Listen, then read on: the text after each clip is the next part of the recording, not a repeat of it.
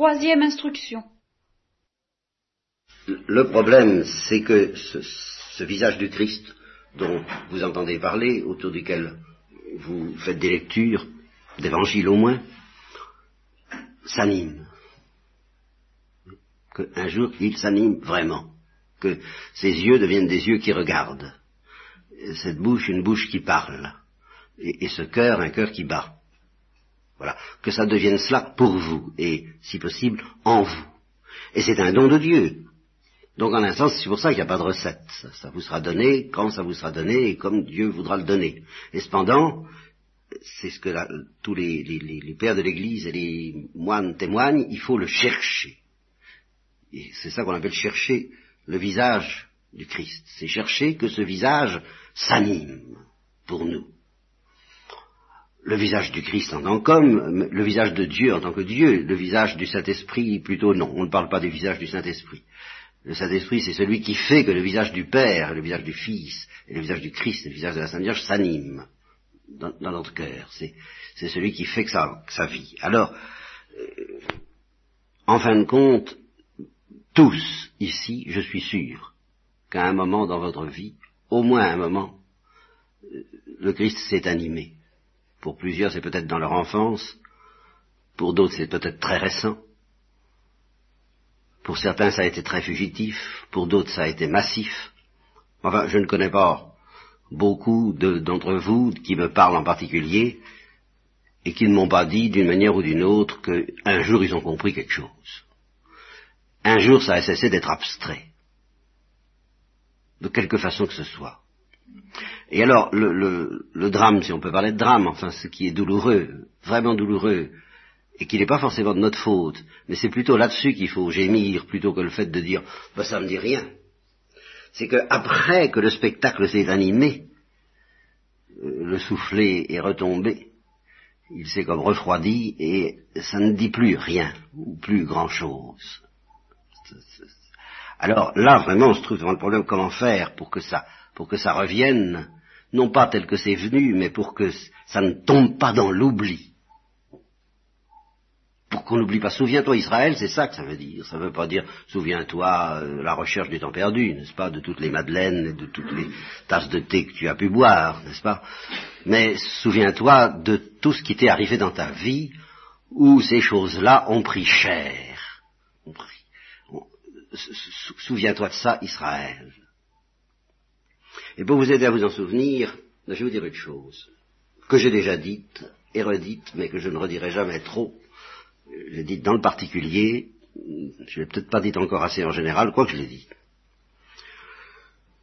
Voyez-vous, quand ça va bien, quand on sent Dieu passer, de quelque façon que ce soit, quand on sent une présence, une chaleur, une douceur, une consolation, une lumière, on ne se sent pas coupable.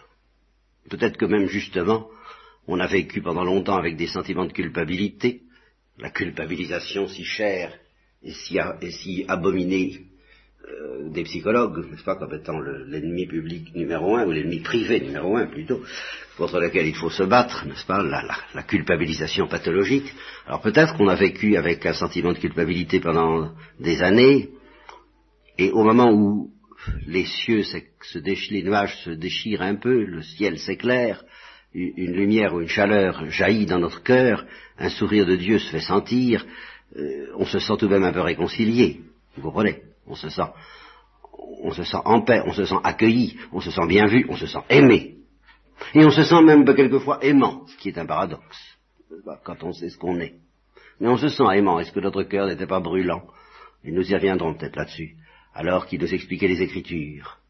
Bon, alors à cause de ça, justement à ce moment-là, en général, on ne se sent pas coupable.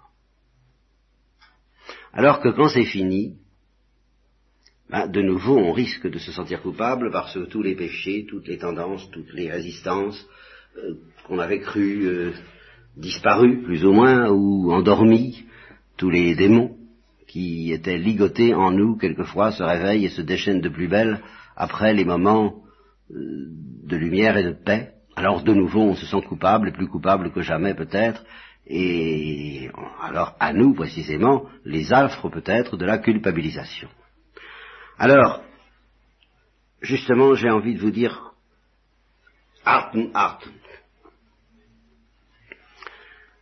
Ça, euh, les jugements de Dieu ne sont pas les nôtres, et nous ne nous connaissons pas nous-mêmes, et nous nous comprenons très mal nous-mêmes.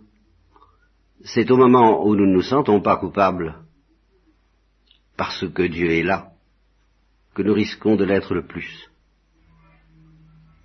Méfiez-vous, je dirais presque, de ces moments-là. Méfiez-vous de ce que vous en faites, ou de ce que vous n'en faites pas. Et c'est au contraire au moment où de nouveau on se sent coupable, c'est-à-dire livré sans défense un peu à ce que nous avons de plus moche, plus mauvais, qu'aux yeux de Dieu peut-être nous le sommes le moins. C'est à ce moment-là qu'il a pitié de nous, parce que c'est presque plutôt l'heure du châtiment que l'heure du péché. Alors que l'heure où nous nous sentons bien et dans la main de Dieu, c'est quelquefois souvent l'heure du péché plus que l'heure euh, de... Euh, c'est l'heure où Dieu nous plaît et, où nous avons l'illusion dangereuse et complaisante de plaire à Dieu, alors que c'est peut-être justement l'heure où Dieu nous comble parce qu'il n'y a pas moyen de faire autrement, mais où nous lui déplaisons parce que, pour deux raisons, qui d'ailleurs font très bon ménage, euh, nous y prenons de la complaisance et nous n'allons pas jusqu'au bout. nous nous installons confortablement dans ce sentiment d'être aimé de Dieu et d'être aimant pour Dieu, et nous ne voyons pas toutes les responsabilités que cela crée pour nous de comprendre enfin ce que ça veut dire l'amour de Dieu. Et nous ne nous dépêchons pas de faire la paix avec notre adversaire pendant que nous sommes sur le chemin. Et nous ne, nous ne dépêchons pas, nous qui gémissons parce que d'habitude nous ne sommes pas libres, parce que nous n'avons pas le temps, parce que nous ne pouvons pas nous donner tout totalement, nous, nous ne nous disons pas, oh vite, c'est merveilleux, profitons-en pour être généreux. Profitons-en pour tout donner, et surtout pour ne pas garder ce fameux petit millimètre qu'on garde presque toujours quand on donne soi-disant tout. C'est-à-dire que dans les meilleurs moments, c'est ça, dans les meilleurs moments, on donne tout, moins un petit millimètre de rien, qui n'a l'air de rien, mais qui redevient un monstre peu de temps après lorsque justement la pression de la grâce a disparu. Parce que sous cette pression de la grâce, ben, on s'est laissé faire, on ne s'est pas tellement fatigué à essayer de donner d'ouvrir la porte tout grand, vraiment tout grand, de profiter de ce que justement les démons sont provisoirement enchaînés pour euh, euh, au fond on recommet un peu le péché originel, quoi. Ça va tout bien, on se fatigue pas. On n'a pas peur de cette... Et on s'étonne que Dieu soit sévère, mais c'est vrai, un, seul mouvement de repli et de résistance quand tout va bien est plus grave que tous les péchés que nous commettons quand tout va mal.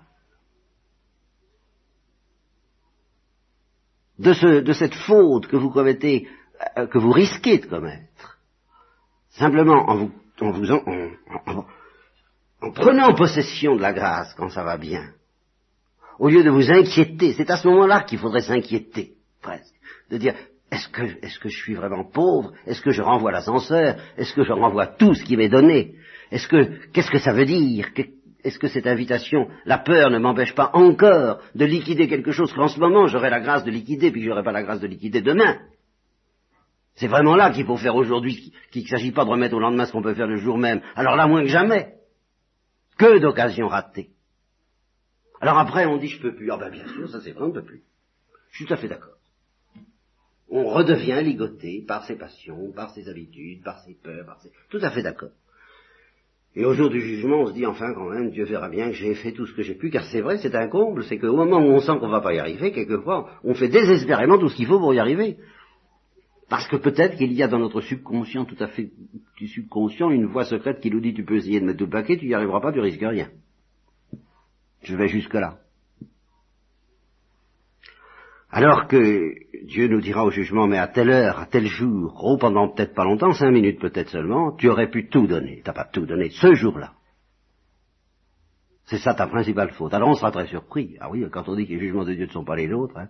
tous les péchés qu'on aura commis, autant que ça n'allait mal, ça, Dieu du oh, c'était rien, ça. C'était rien. en effet, tu n'étais pas très libre à ce moment-là. Mais pendant cinq minutes, là, regarde. Là, tu pouvais. Et, oh, t'as fait, oui, t'as fait tout, moins un millimètre. Et ce millimètre entre toi et moi, c'est quelque chose. Bon, tout ça pour que vous ne me disiez pas trop, oh, mais l'oraison, c'est pas facile, parce que je vous dis, je vous préviens tout de suite, c'est pas les moments où ce sera difficile que vous devez craindre, c'est les moments où ce sera facile. Craindre, craindre en ce sens-là, vous voyez, en, ce sens de, soit de vous l'approprier confortablement comme un dû.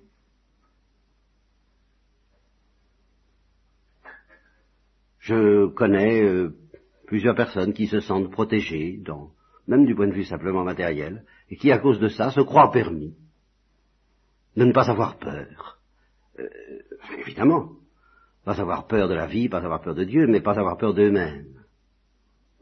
Et alors j'en arrive, sans transition, parce que je, renonce toujours à ma dernière instruction à mettre de l'ordre, j'en arrive sans transition euh, à deux moyens, entre autres, de faire oraison.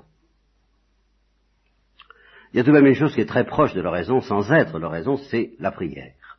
La prière, la prière, la prière de demande, la prière toute bête prière qui consiste à dire mon Dieu, ayez pitié de moi, dans tel et tel cas. Alors, cette prière, elle, est, elle peut être inspirée par des quantités de sentiments. Le désir de réussir aux examens, ou le désir d'en finir avec certaines gens. Mon Dieu, disait Louis XI, n'est-ce pas, débarrassez-moi de mes ennemis, ou aidez-moi, ce qui est encore beaucoup mieux, à m'en débarrasser efficacement, que ce poison fasse merveille, n'est-ce pas? Bon, ça, bien entendu, ce sont des prières discutables, et que je ne vous recommande pas. Mais justement, sous l'influence de quel sentiment humain est-il bon de prier, à la fois facile au fond et fécond Vous voyez, si vous priez sous l'influence de l'ambition, je vous promets pas que votre prière sera agréable à Dieu. Si vous priez sous l'influence de la colère, promets pas trop non plus. Hein. si, vous, si vous faites comme le père euh, Hugny, un vieux père dominicain qui est mort depuis longtemps, et qui se tournait plus très rond vers la fin, mais enfin qui gardait beaucoup d'humour et qui disait notre Père qui est aux cieux, parce qu'en ce moment-là, en ce temps-là, on disait encore au fou à Dieu, notre Père qui est aux cieux, que votre volonté soit faite, mais pas celle du Père prieur. Voyez La colère, n'est-ce pas? La colère. Bon, je vous promets pas que tout ça soit... Bon. Mais il existe deux sentiments sous l'influence desquels il me semble que la prière peut aller loin et euh, se transformer très vite en oraison. C'est l'amour, bien entendu, l'amour de Dieu surtout, l'amour des autres aussi, et la peur. Voilà deux trésors, l'amour et la peur. Alors l'amour, justement, l'amour, ben, c'est plutôt quand ça va bien, et alors justement quand ça va bien, défiez-vous de ne pas vous servir de cet amour qui vous est donné pour prier intensément, pour avoir vraiment envie que euh, les montagnes se précipitent dans la mer, que toutes les murailles de Jéricho dégringolent. Euh, servez-vous au maximum de l'amour pour prier. L'amour, il n'y a pas d'amour sans prière. Je vous l'ai dit, je ne sais pas si c'est ici que j'ai dit une fois ou à Saint-Prix, même en Dieu. L'amour véritable supplie. D'abord, quand il s'agit de nous, Dieu nous supplie parce qu'il nous aime. C'est la grande supplication de l'amour, c'est veux-tu de mon amour? Veux-tu être aimé? Veux-tu qu'on s'aime? Veux-tu que cet amour règne entre nous? Je t'en supplie. Alors en Dieu, cette supplication devient quelque chose euh, d'indescriptible qui n'est plus à proprement parler une supplication, mais le dialogue existe. L'humilité de l'amour existe en Dieu, entre les trois. Ce, ce veux-tu, qui est la clé de la Bible, et qui est en même temps la clé de l'amour. Veux-tu de moi? C'est ça que Dieu nous demande.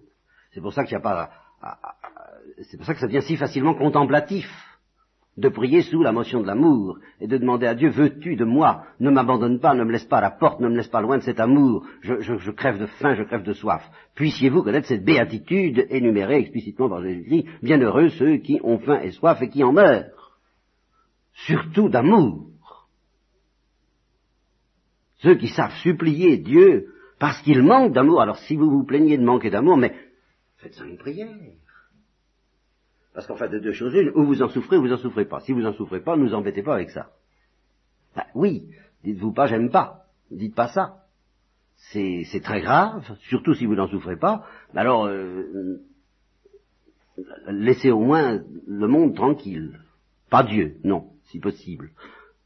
Mais si vous en souffrez, ce que j'espère, ce que je constate bien souvent que vous souffrez de manquer d'amour, de ne pas savoir aimer, de ne pas savoir vous donner, d'être égoïste, d'être enfermé sur soi. J'en souffre tout le premier. Bon, bah, quel merveilleux tremplin et stimulant pour la prière. Mon Dieu, apprenez-moi à aimer. Mon Dieu, arrachez-moi à tout ça.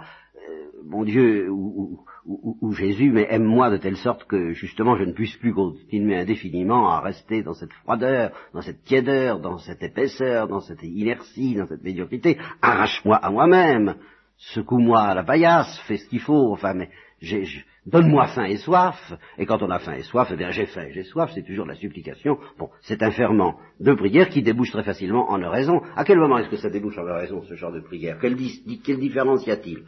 Je, parle des débuts, hein, parce que les, états ultérieurs, euh, ben nous en parlerons ultérieurement, hein, si vous permettez. Commençons par le début, commençons par le commencement.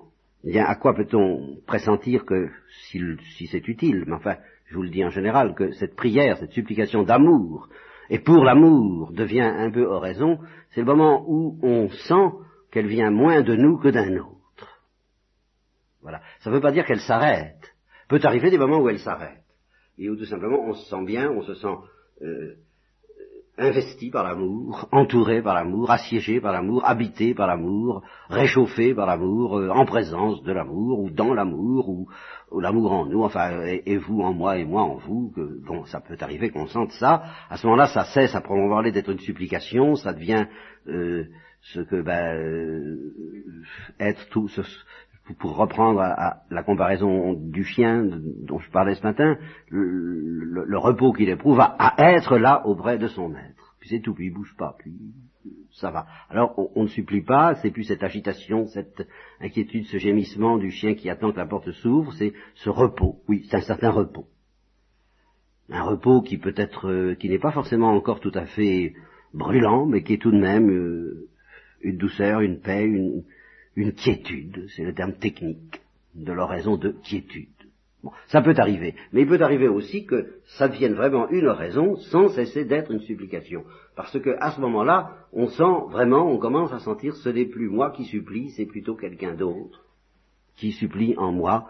Euh, je, me laisse porter par un gémissement, un désir, une soif, une supplication qui me dépasse, qui sont plus plus grands que ce que je. Au début, c'est moi qui supplie, puis petit à petit, je, comme que quelqu'un a pris le relais, voilà, de, ma propre supplication, de ma propre prière, de ma propre demande.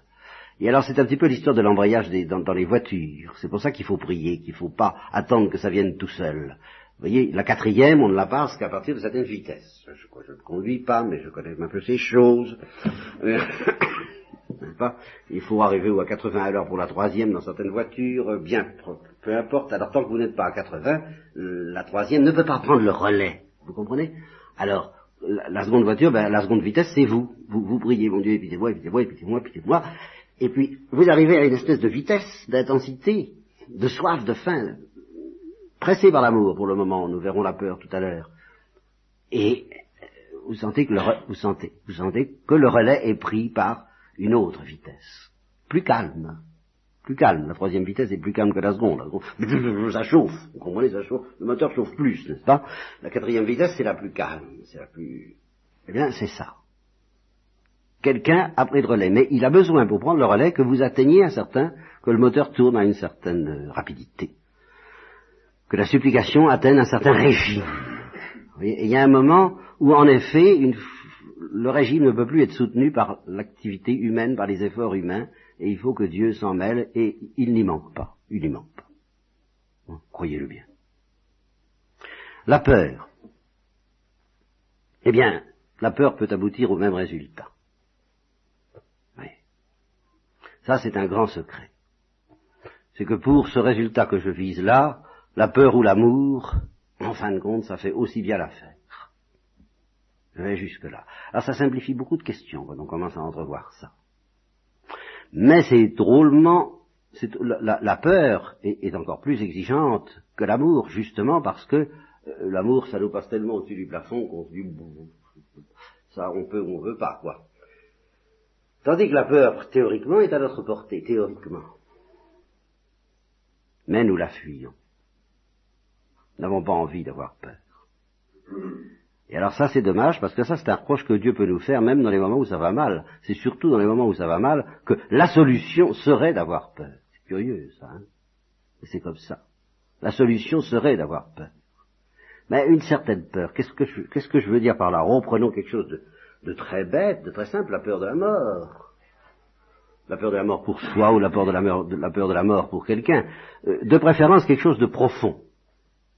Voyez, je vous dis n'importe quel sentiment ne fait pas l'affaire, les sentiments superficiels, les peurs superficielles, euh, superficielles par le retentissement qu'elles ont en nous, je ne dis pas par leur objet, hein, mais enfin les, petites choses de la vie, et même celles qui nous paraissent importantes au point de vue social, ne font pas toujours l'affaire. Mais il y a des grandes peurs qui, à propos de très petites choses peut-être, euh, ou de très grandes, euh, atteignent les racines de notre être, du moins les atteindraient si nous nous laissions faire. Mais nous ne nous laissons pas faire parce que nous éprouvons le besoin de nous rassurer. De nous rassurer nous-mêmes, de nous rassurer, et c'est pour ça que l'imagination travaille. C'est pas tellement parce qu'elle est paralysée par la peur, c'est parce qu'elle est agitée par le désir, qu'est-ce que je vais faire, comment faire, où est la solution, qu'est-ce qu'il faut. Et alors, et alors ça chauffe, mais, mais d'une mauvaise manière ça, rumine, mais d'une mauvaise manière. Parce que, au fond, on ne se laisse pas aller à la peur. Même si je me laisse aller à la peur, qu'est-ce que je vais faire? Je vais plus pouvoir vivre. Eh bien, essayez donc. Et vous verrez que si vous vous laissez aller à la peur en disant simplement, ah évidemment, en priant, mon Dieu, ayez pitié de moi, parce que je trouve pas la solution, parce que je, je ne sais pas comment faire pour me défendre de cette peur. Et parce que je vois bien que tous les remèdes que j'invente sont des remèdes qui vont pas vraiment me guérir de la peur, qui vont me tromper mon mal, mais qui ne vont pas le nettoyer à fond. Essayez donc de, vous laisser tomber au fond de votre peur, mais en, appelant au secours. Et, voyez pourquoi certaines sécurisations me font tellement mal, parce que je vois souvent des gens qui sont au bord de tomber dans la peur et par conséquent en Dieu. Et aussitôt, on les rassure. Mais non, mais faut pas vous en faire pour ça, mais enfin, mais c'est pas si grave, allons, vous changer les idées, etc. Quelle, quelle grâce ratée. Je peux témoigner, ceux qui me connaissent savent que j'ai un tempérament plutôt peureux. Comment, comment est-ce qu'on s'en sort à, à, à, 56 ans sans, sans aucun courage, avec un tempérament peureux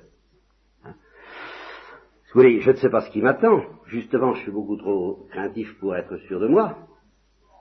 Mais ce que je sais, c'est que je ne suis jamais tombé dans la peur sans trouver Dieu. Et très précisément en ce sens que le relais est pris, à un moment donné.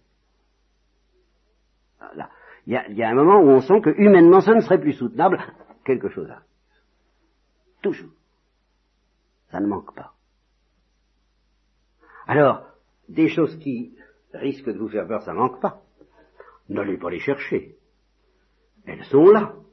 Simplement, les psychanalystes vous diront qu'une de vos, grandes occupations, c'est précisément de vous blinder contre elles à l'aide de complexes, de névroses, de tout un, tout un, dispositif de, sécurité rigide, rigidifié. qui fait que, ah non, non, non, je prends en de parler de ça. Alors là, j'en connais des exemples qui, vont jusqu'à là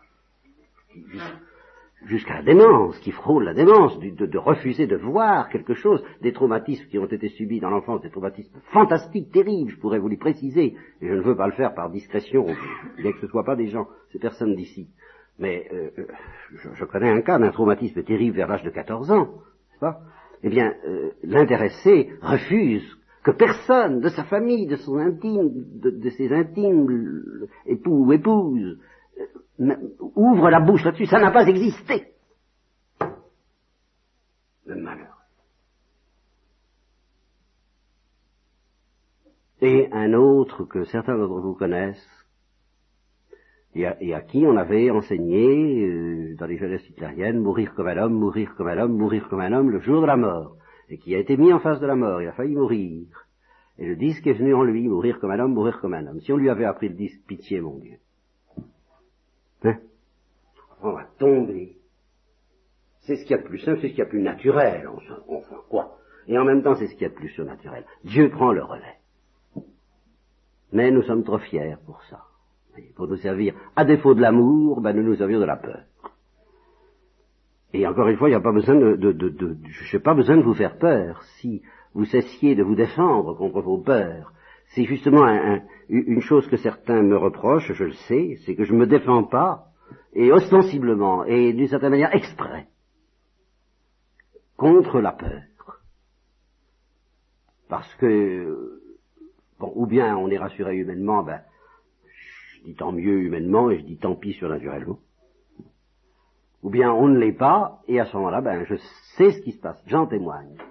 Je me dis, si j'avais le courage d'avoir peur un peu plus souvent et un peu plus profondément, probable que je trouverais Dieu encore plus profondément aussi.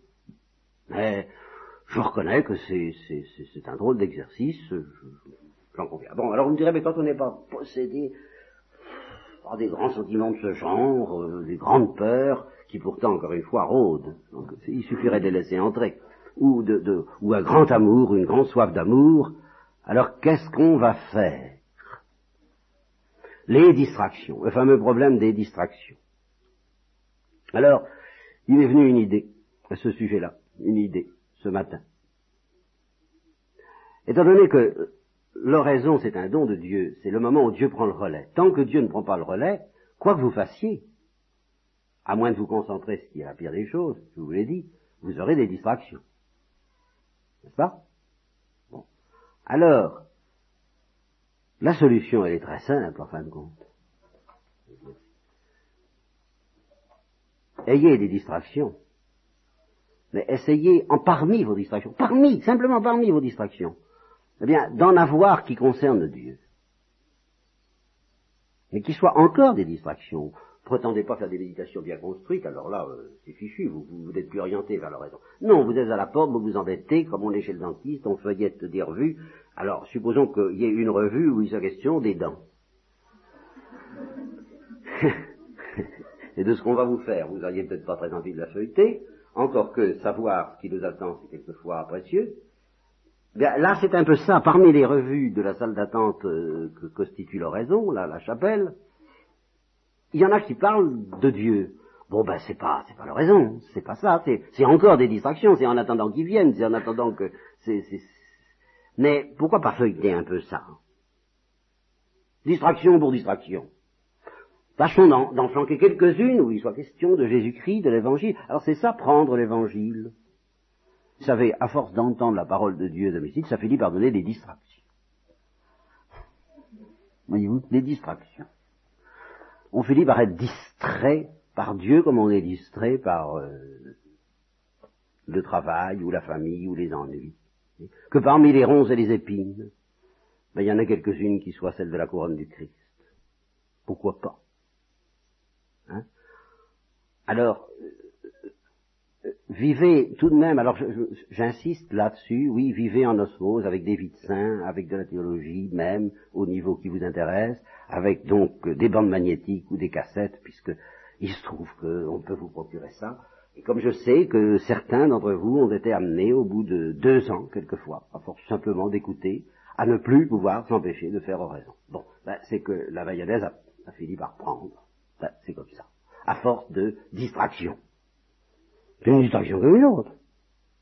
Donc il n'est pas question de fuir les distractions, comme toujours, hein, c'est la science du judo, il s'agit d'utiliser intelligemment les distractions elles-mêmes. Et la tendance que nous avons à la distraction, que parmi ces distractions, certaines euh, pensées obsédantes concernant Dieu finissent par se glisser en quelque sorte malgré nous. Mais pour ça, ben pour ça, il faut évidemment euh, permettre à Dieu matériellement de devenir un peu encombrant par les livres, par l'audition, par les récollections, ça j'en conviens. Mais les récollections, c'est quand même pas beaucoup, trois, trois instructions par mois. C'est beaucoup et c'est pas beaucoup. Comme toujours, hein, la fameuse synergie.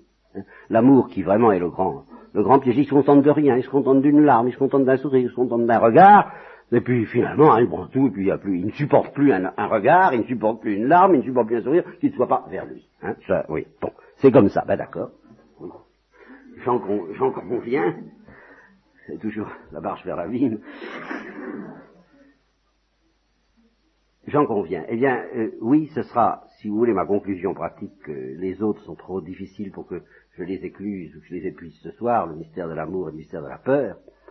Mais cette conclusion pratique très simple permettait à Dieu de devenir une distraction parmi d'autres dans votre existence et offrez-lui la chance à cette distraction de devenir de plus en plus envahissante. Et alors à ce moment-là, quand vous ferez votre quart d'heure de raison, si vous décidez de le faire, vous aurez toutes sortes de distractions concernant toutes sortes, le cousin Adolphe, euh, le, votre fille, votre fils, les examens, le, voyage à, à organiser, et puis Jésus-Christ.